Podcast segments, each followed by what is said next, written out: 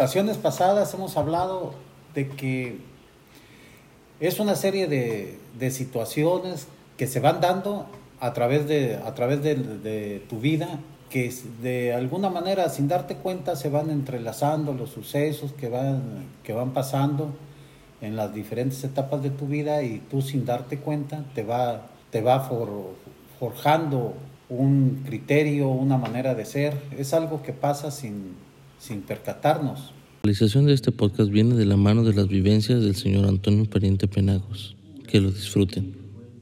Por eso es de que en una ocasión te comentaba, te, te decía de que es lo que va, lo, lo, que va sucediendo a través, a través de las diferentes etapas de tu vida, de tu, de tu edad, que de manera inconsciente te va forjando tu, tu forma de ser. Inclusive hay cosas que, pues que te pasan y que ni siquiera le, das la importancia que, que van a tener, que, que van a tener cuando tú alcanzas una, una edad, una edad.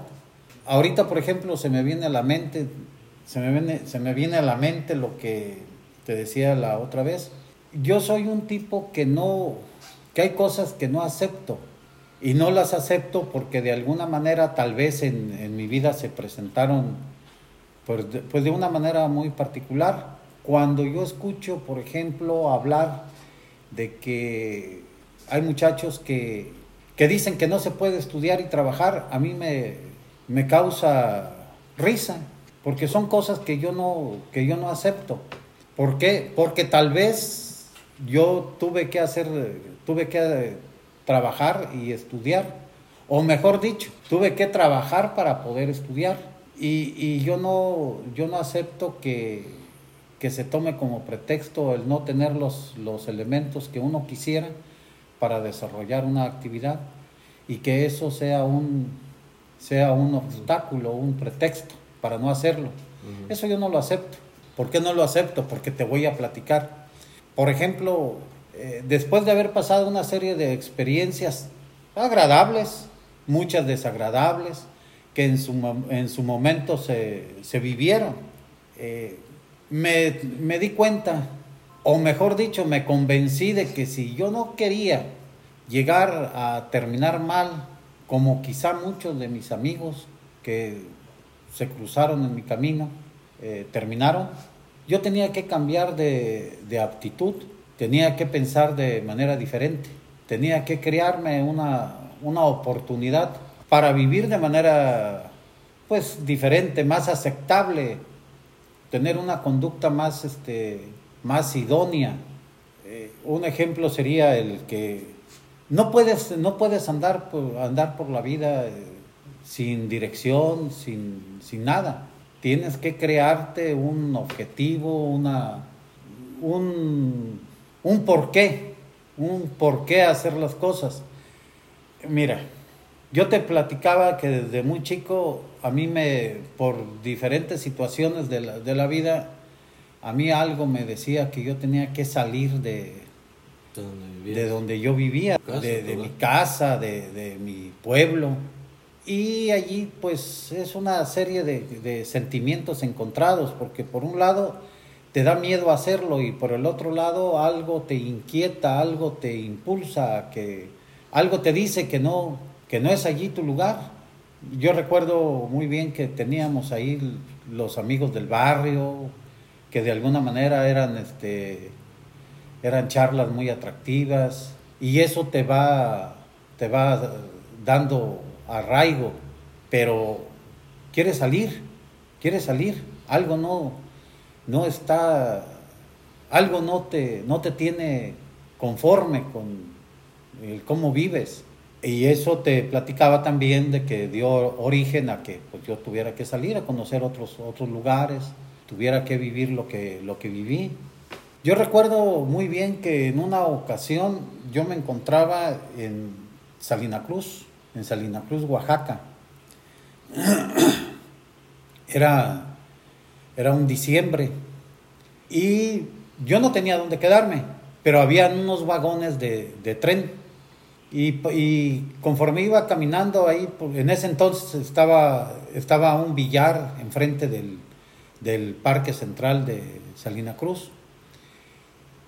Y conforme iba caminando, dirigiéndome a donde habían unos vagones de tren eh, solos, veía cómo estaban las luces, lo, particular, lo, lo acostumbrado de, de, la Navidad, pues había pues alegría, estaban las familias unidas, los hijos con el ponche, los dulces, la cena, las risas. Y en esa ocasión muy particular, yo no sé si, si allí en, en, esas, en esa ciudad llueve en diciembre, pero en esa ocasión estaba lloviendo. Pero más o menos qué edad tenías ahí. Tal vez este 13. ¿Ya habías salido de, la, de, tu casa? Sí. ¿Ya te habías ido? ¿Ya dijiste de aquí ya no y me voy? Sí, de hecho yo ya este ya había, había salido de, de mi pueblo, ¿sí? Eh, y, y, algo, algo que pasó allí es de que yo salí, pero inclusive sin, sin entender hacia dónde iba. Yo lo que quería era nomás no estar allí. Algo que me interesaría saber, pa, es de con qué te fuiste de tu casa. O sea, ¿qué llevaste? Una mochila, una, una mochila del Cruz Azul. sí, eso, eso es lo que llevaba. Un pantalón, una, una camisa y un par de de guarachitos, un par de guarachitos, porque pues ya tenía yo mis botines, yo ya tenía botines, pero llevaba unos guaraches que inclusive los, los, había, los hacíamos con, con mi primo, que ya falleció, Arturo, ya falleció, un muy buen zapatero, y se caminaba muy cómodo. Entonces, eso fue lo que yo me eché. ¿Son de esos guarachitos que hacían con llanta? O sea, con piel y, con suela de llanta o suela espuma. Suela espuma no no los guaraches de llanta eran más caros. Eran más finos. Sí, porque duraban más y lo utilizaban mucho los los chamulas. Ah, ya. Se vendían mucho. Y los de los de suela espuma eran muy cómodos para, para caminar, aunque no duraban lo que duraban los ah, guaraches de llanta. Me imagino. Con una, llanta toda la vida. No, y sabes qué, con una cruceta, en una cruceta de piel, Una, una cruceta de piel y su, su suela de hula espuma y vámonos. Y caminabas muy cómodo. Eso fue lo que, lo que yo saqué de, de mi cuarto. No saqué más. Pero me supongo que no le dijiste tampoco nada a mi abuelita. No me despedí de nadie, no me despedí de nadie. Supuestamente pensaban que iba yo a ir a jugar fútbol. ¿El partido más largo que has hecho? Es el partido más largo de mi vida, porque eso duró, no sé exactamente, pero para yo regresar a mi, a, mi pueblo, que de hecho regresé tres o cuatro veces, pero ya después de 20 años, ¿sí? 20 años, 22 años, quién sabe, ¿no? Porque fueron muchos años que, anduve fuera. Sin conocer a nada, sin conocer nada, sin conocer a nadie eh, única y exclusivamente con la bendición de Dios y con los recuerdos, recuerdos de las grandes pláticas que tenía yo eh, con mi abuelo de cómo, de cómo salir a rodar tierras. Esa era la frase, de que la gente salía a rodar tierras, que en ese entonces era salir a las fincas a trabajar y rodar tierras, pero aledañas, que era la gran aventura. Era la gran aventura, pero si, si eso lo ubicas a, a la época actual, pues te das cuenta que geográficamente, pues realmente están cercas, ¿sí? caminaban dos, tres días a pie por los caminos de los arrieros, de las mulas, los caminos reales, para llegar a las fincas, ponerse a trabajar, y eso era la gran aventura de, de ellos, de, mis, de mis familiares, de los viejos. Esa era, era una manera de ir a rodar tierras, ir a trabajar a las fincas. Pero conforme fue pasando el tiempo, yo mi manera de rodar tierras era eh, realmente irme lejos, ¿no? irme lejos, lejos. ¿sí? No sabía cuánto, no sabía cuánto, no sabía ni qué iba a hacer inclusive. ¿No llevabas dinero tampoco? Por supuesto que no. No, no llevaba dinero, tal vez un tostón, ¿sí? Tal vez un tostón, un peso, no sé, no, no, no, no lo recuerdo. No lo recuerdo. Lo que sí te puedo decir es de que cuando yo salí de mi pueblo, salí en ride. Le pedí ride a un, un camión de los Tortons. Ajá. ¿sí? Los que llevan eh, piedra y tierra atrás. No, esos son de volteo. Los ah, Tortons son los que, los que transportan los productos que en ese entonces llegaban a la ciudad de Tuxtla Gutiérrez. ¿Sí? Verduras y eso. Verduras. Yo le pedí ride. No recuerdo dónde me dejó, pero no me dejó en Tuxtla. De hecho, de hecho, este, cuando yo me vine a dar cuenta, después de dos o tres rides, agarré un tráiler. Ese tráiler iba, no recuerdo si iba a Juchitán o iba a Salina Cruz, no recuerdo realmente. Lo que sí recuerdo es de que fueron de los, de los primeros lugares donde yo tuve que estar unos días para, pues, trabajar, comer. ¿Qué hacías? Y, dormir. varias cosas, hacía yo varias cosas. Este, recuerdo que en una ocasión estaba, son, son recuerdos así fugaces. Sí. O sea, no te los puedo sincronizar por, por hechos. Por épocas. Por, épocas, así. O, sea, que hice un día, que hice el otro día y todo así, de, encadenados no. Son, son recuerdos, pero que sí van, van este, relacionados pues de cómo me fui alejando y alejando. Este, recuerdo que me quedaba me, quedaba yo a, dormir allí porque yo conocí allí a un este a un vago a un, a un chavo también vago ahí pero con pues con tendencias pues no te voy a decir malas porque son de sobrevivencia eh, en base a la época. Eh, de robar en el mercado de necesidad de necesidad que no se justifica no se justifica de ninguna manera, pero pues era una manera de, sufragar tus necesidades en ese momento, ¿sí? Por ejemplo, robarte, qué sé yo, manzanas, este, frutas, eh, sentarte a comer en una fonda y salir corriendo, cosas así. A, a, través de eso fue que conocí yo el río y el puente donde te platicaba hace rato que allí era un nido de malandrines. ¿sí?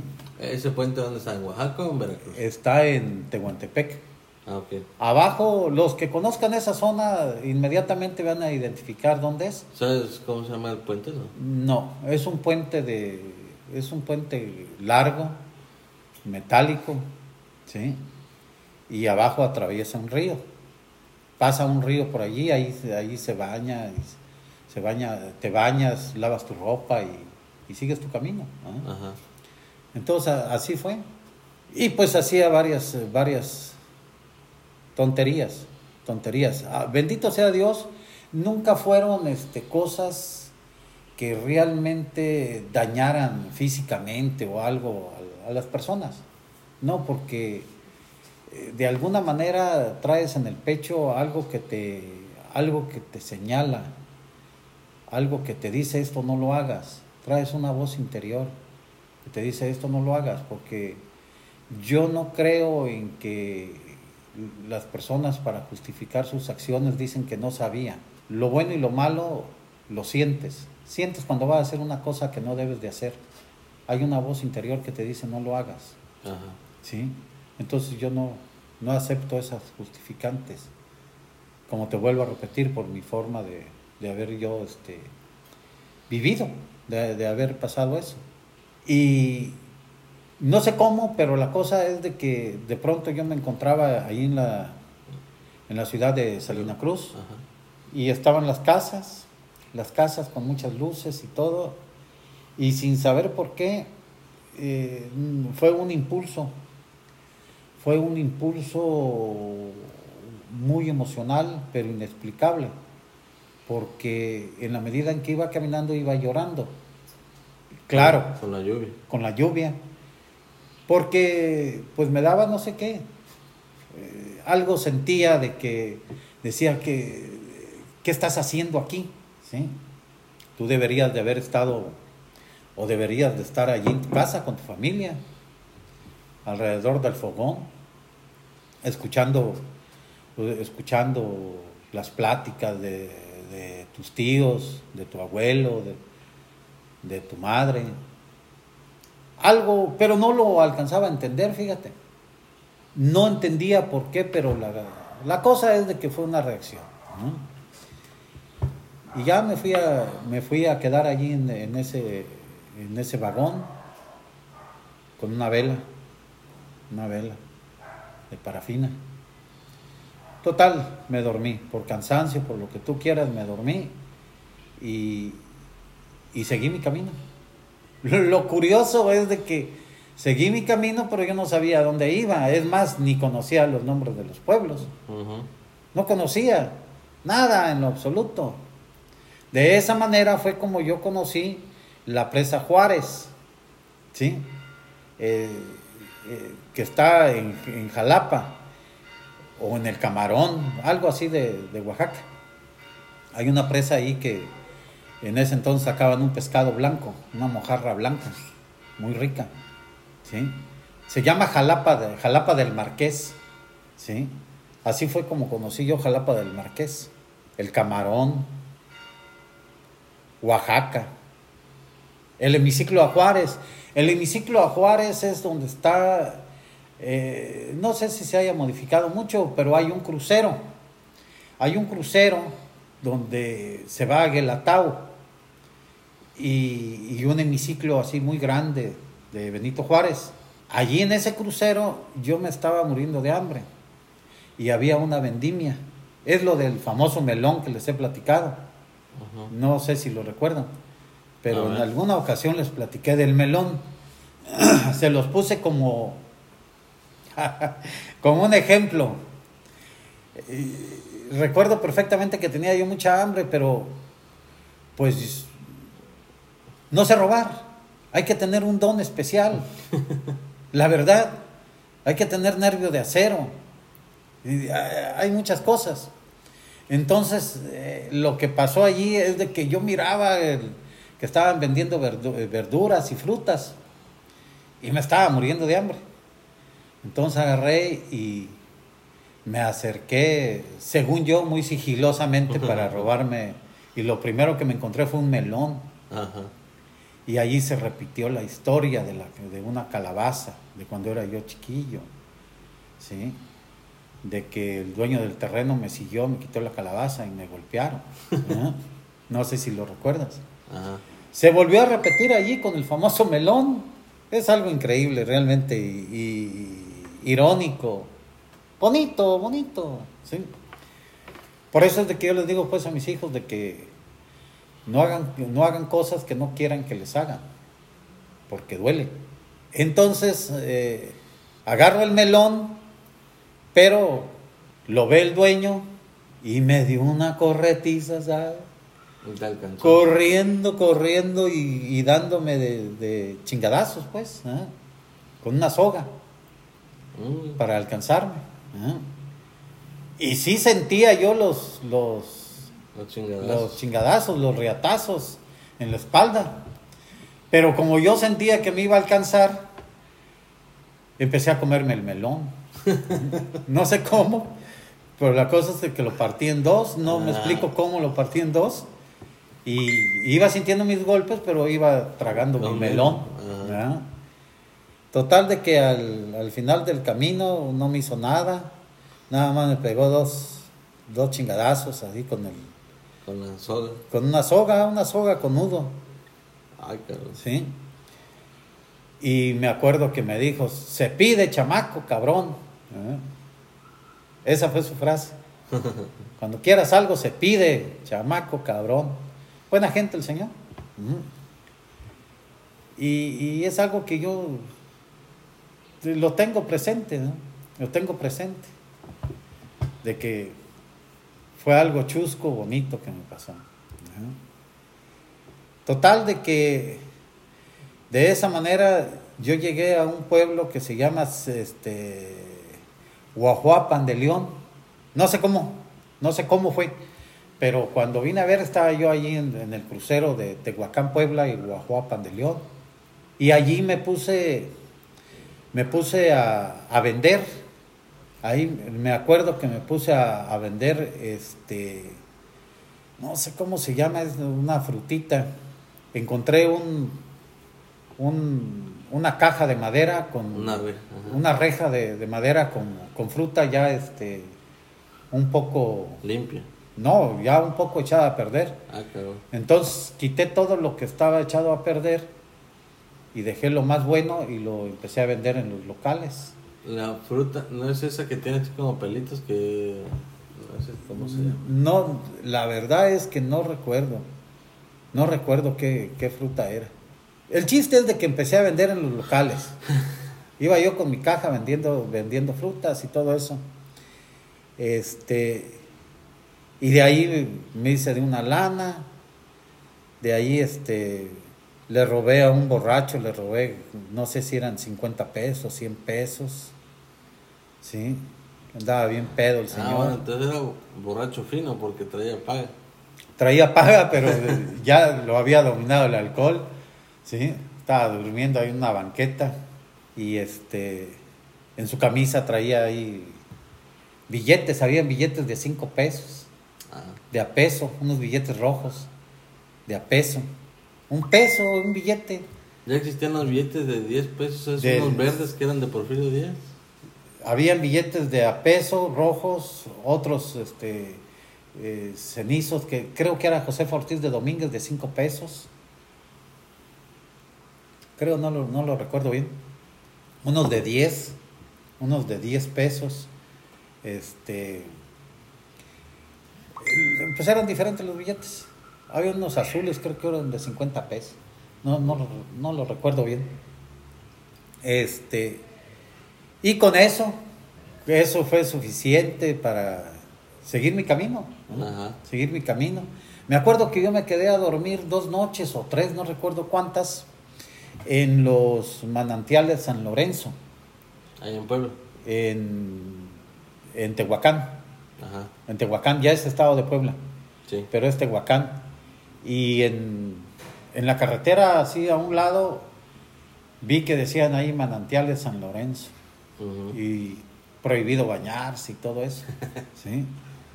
Brinqué la, brinqué la barda, había muchos árboles, y yo con mi inocencia pensaba, pensé, ah, mira, de aquí sacan el, el Tehuacán. El, Tehuacán, ajá. el agua mineral. Sí, porque Tehuacán y el agua mineral. Y se llamaba Tehuacán en ese entonces. Ajá, sí.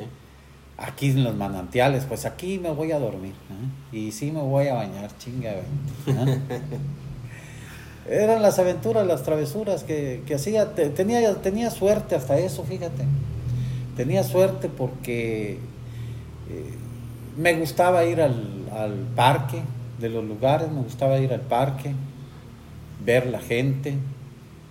Me gustaba, fíjate que no sé por qué, y tal vez si recuerdan, yo siempre lo he tenido y se los he platicado. Si quieren conocer un pueblo, visiten su mercado y su panteón. Siempre, siempre. ¿Por qué? Porque es una manera que yo siento de que puedes, puedes ver cómo, cómo vive su gente, cómo come su gente y cómo muere su gente. ¿Sí? Si tú quieres son razonamientos tontos, ¿no? Pero que de alguna manera se van, se van forjando. Se, se te van haciendo ya un hábito, hábito de pensamiento. Y así, así fue. Recuerdo que de allí no recuerdo a dónde, no, no recuerdo si... ah, sí, a Cuautla. De allí, allí fue donde conocí yo lo de... Fíjate que en la escuela, en ese entonces, es una, es una información muy romántica que te dan los, los profesores y te dibujan a través de sus clases, te dibujan y te, y, te proyectan la idea de héroes. Y uno de ellos era este Narciso Mendoza, el niño artillero. Y para mí fue, fue una gran, una gran este, hazaña o como tú quieras, que de pronto me di cuenta que allí, allí está la, la estatua de Narciso Mendoza, el niño artillero. Ajá, fue como un descubrimiento así de lo que yo veía en los libros, lo estoy viendo. Ahora lo estoy viendo aquí, sí. Ahora la impresión. sí, la impresión. Imagínate, porque de alguna manera, este, vas relacionando de acuerdo a tu poca información, a lo poco que, que captaste de donde tú vienes, para no decir tu ignorancia, vas descubriendo cosas y vas viendo que no son tal y como te las tal y como te las dijeron y como te las relatan. te las plasmaron no curiosamente ahí vendía vendía pellizcadas una señora a un costado de, de, donde está la estatua de, de, Narciso Mendoza por cierto muy muy sabrosas las las pellizcadas, y muy enojona la doña las pellizcadas son como los sopes, ¿no? La pellizcada es una tortilla que lo pellizcan, le echan este salsas, queso y todo. Frijoles. Ándale. Famosas, famosas las esas pellizcadas. Eh, y así, así fue como empecé a caminar, empecé a caminar. Uno de los, de los pueblos que a mí me, me encantó en, esa época fue, la fue este, Guanajuato ¿Por qué? Porque pues yo relacionaba las momias de Guanajuato, de Guanajuato con Santo, con el, santo. el enmascarado de plata y Blue Demon. ¿ah? O sea, de alguna manera así lo relacionaba.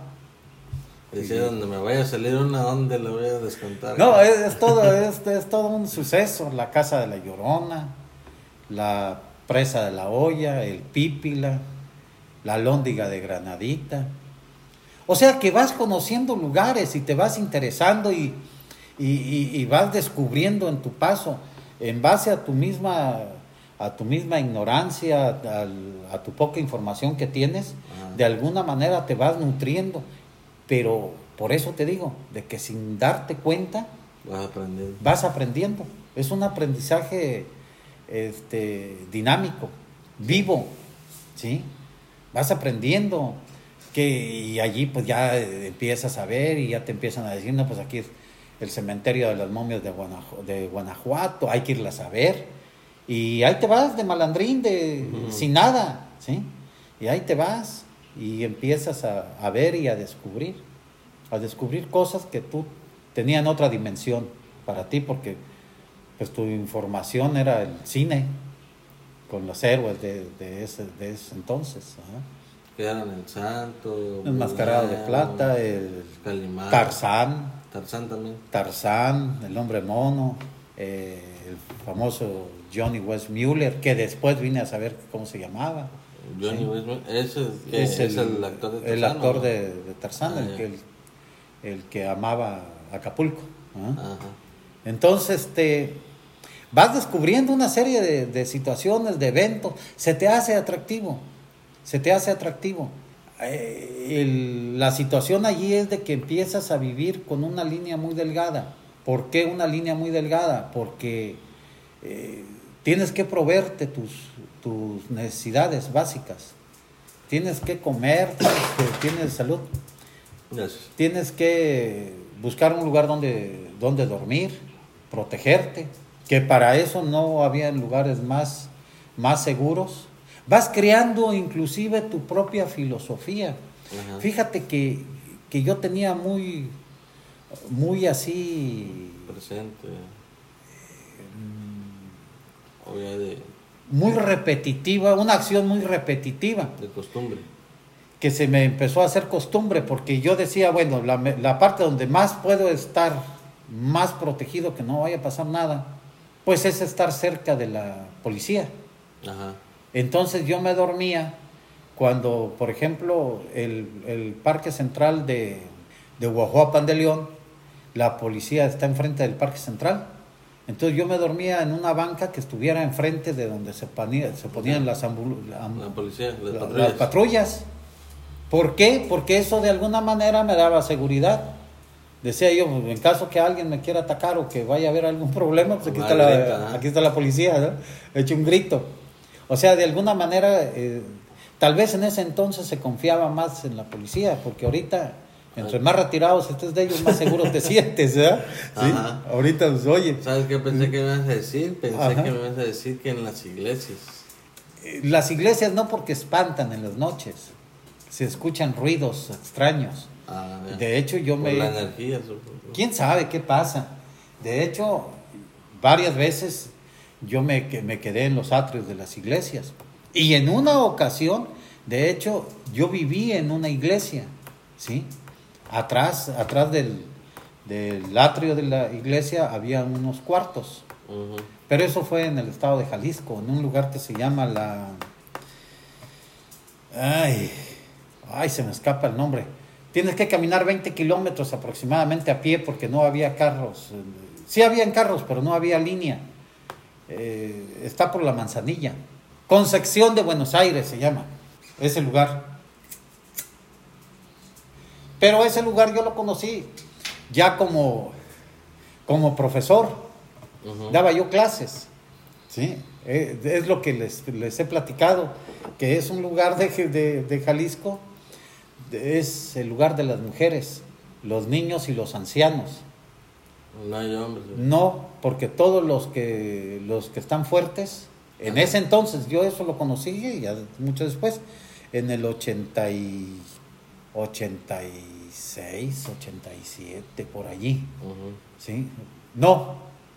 No, no, eso lo conocí yo como en el 80 y como en, en, el 80 lo conocí, porque pues todavía no tenía, no tenía hijos, todavía no llegaba a Colima.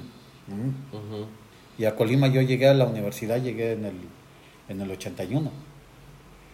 Este, Entonces en el 70 y tantos. No, no, como en, es que fueron una serie de sucesos este, vertiginosos. Eh, yo para vivir daba, daba cursos de inglés, pero te voy, a, te voy a platicar de alguna manera cómo fue que llegué a eso. ¿ah? Porque primero pasó una serie de eventos, me pasó una, serie de cosas, de golpes, que bendito sea Dios, fíjate qué curioso. Ahorita a mis 60, 61 años, pues fíjate que yo no me canso de darle gracias a Dios de que una herida de, de cuchillo, una herida de bala, un este, cicatrices marcadas por... Nunca, nunca, jamás. Y que tuve pleitos, tuve una serie de cosas, pues. ¿eh? Sí, has andado. y metido en, en, el fuego. lobo. Sí. Mm, mm. Ah, pero la cosa es de que. Así dormías. Así, así dormía. Mm. Me ¿Qué te estaba platicando ahorita? De... Te protegías con el hecho de dormir enfrente de las patrullas. Ah, sí, o sea... De la... Te daba la sensación de, sentirte seguro, estar cerca de la policía. Lastimosamente, pues ha cambiado mucho eso, ¿eh? Sí. ¿Sí? Bueno. Pero en esa época, pues era una manera de, sentirte seguro. Porque tienes... siempre te va persiguiendo un sentimiento que no te lo puedes eh, explicar. Pero ojo con esto que te voy a decir porque eso es cierto, es completamente cierto. Tienes eh, en tu corazón, en tu mente, eh, tienes, tienes un sentimiento de fragilidad, te sientes vulnerable, sientes que cualquier tempestad te va a quebrar, sientes incertidumbre, sientes, eh, te sientes solo. Mm. La desconfianza. Te vuelves, eh, aprendes a dormir con un ojo abierto y un ojo, y un ojo cerrado. Aparentemente estás, estás dormido, pero, pero estás alerta a cualquier ruido. Cualquier ruidito te, te sobresalta. ¿sí? Es una sensación fea, fea, pero aprendes a vivir con ella. Aprendes a, a distinguir tus sentimientos. ¿sí? No, no sé si recuerdo que, haciendo un paréntesis, no sé si recuerdo que les comenté que en una ocasión, yo siempre les he dicho, a todos mis hijos se los he dicho, háganle caso a su corazón. Ah, sí. Porque en una ocasión que yo tengo muy presente, eh, son tres, tres eventos que los tengo muy presentes en mi vida y que no sé por qué sucedieron, porque no hay explicación alguna, una explicación lógica, eh, explicable no la hay.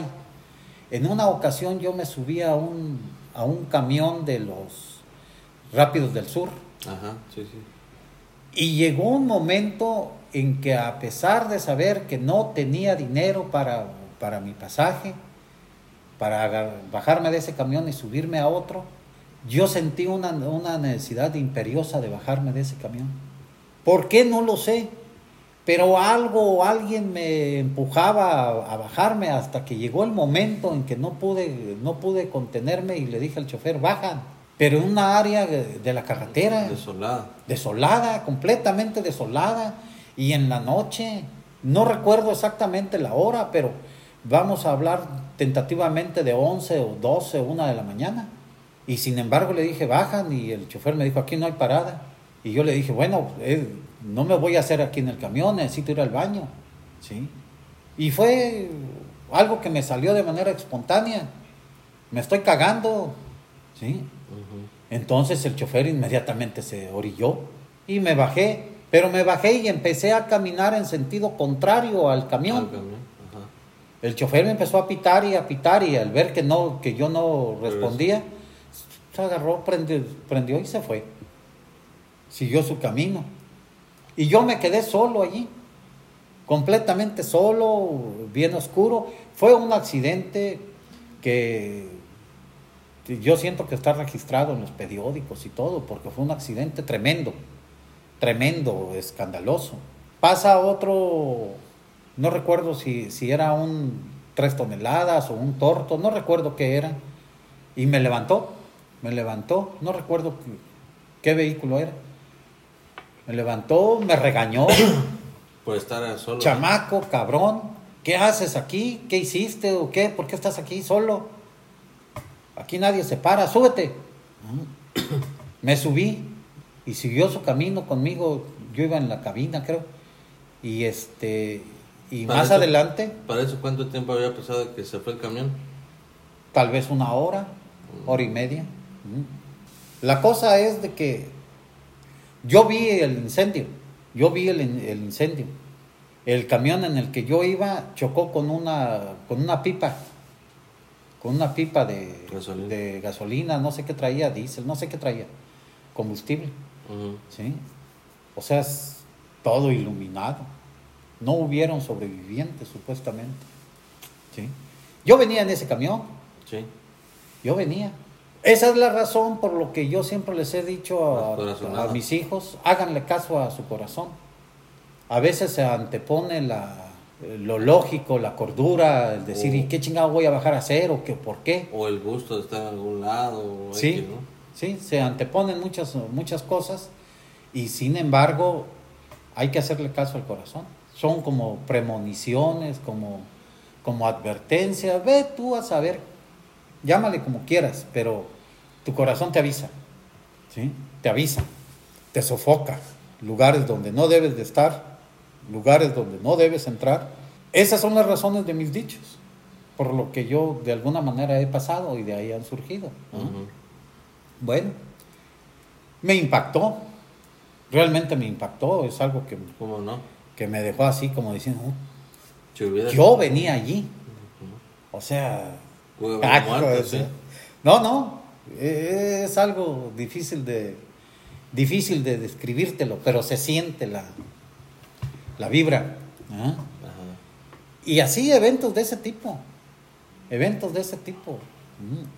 Pasaron muchos, muchas cosas, que a veces como que si no, ¿qué te quiero decir? De que a veces son cosas de que te van, te van saliendo eh, así sin, sin tener un guion para grabar, sin tener nada. O sea, a veces simple y sencillamente estás abierto a, platicarlo porque te llegan esos eh, flashazos. Y a veces, eh, cuando todo lo quieres organizar, no te sale como tú en un momento dado quisieras. O sea, no te sale con la naturaleza que deben de ser las cosas. ¿Sí? Sí. Porque de alguna manera, pues ya tal vez ya hay alguna preparación o algo, ¿no? Sí, ya no es más. No es genuino.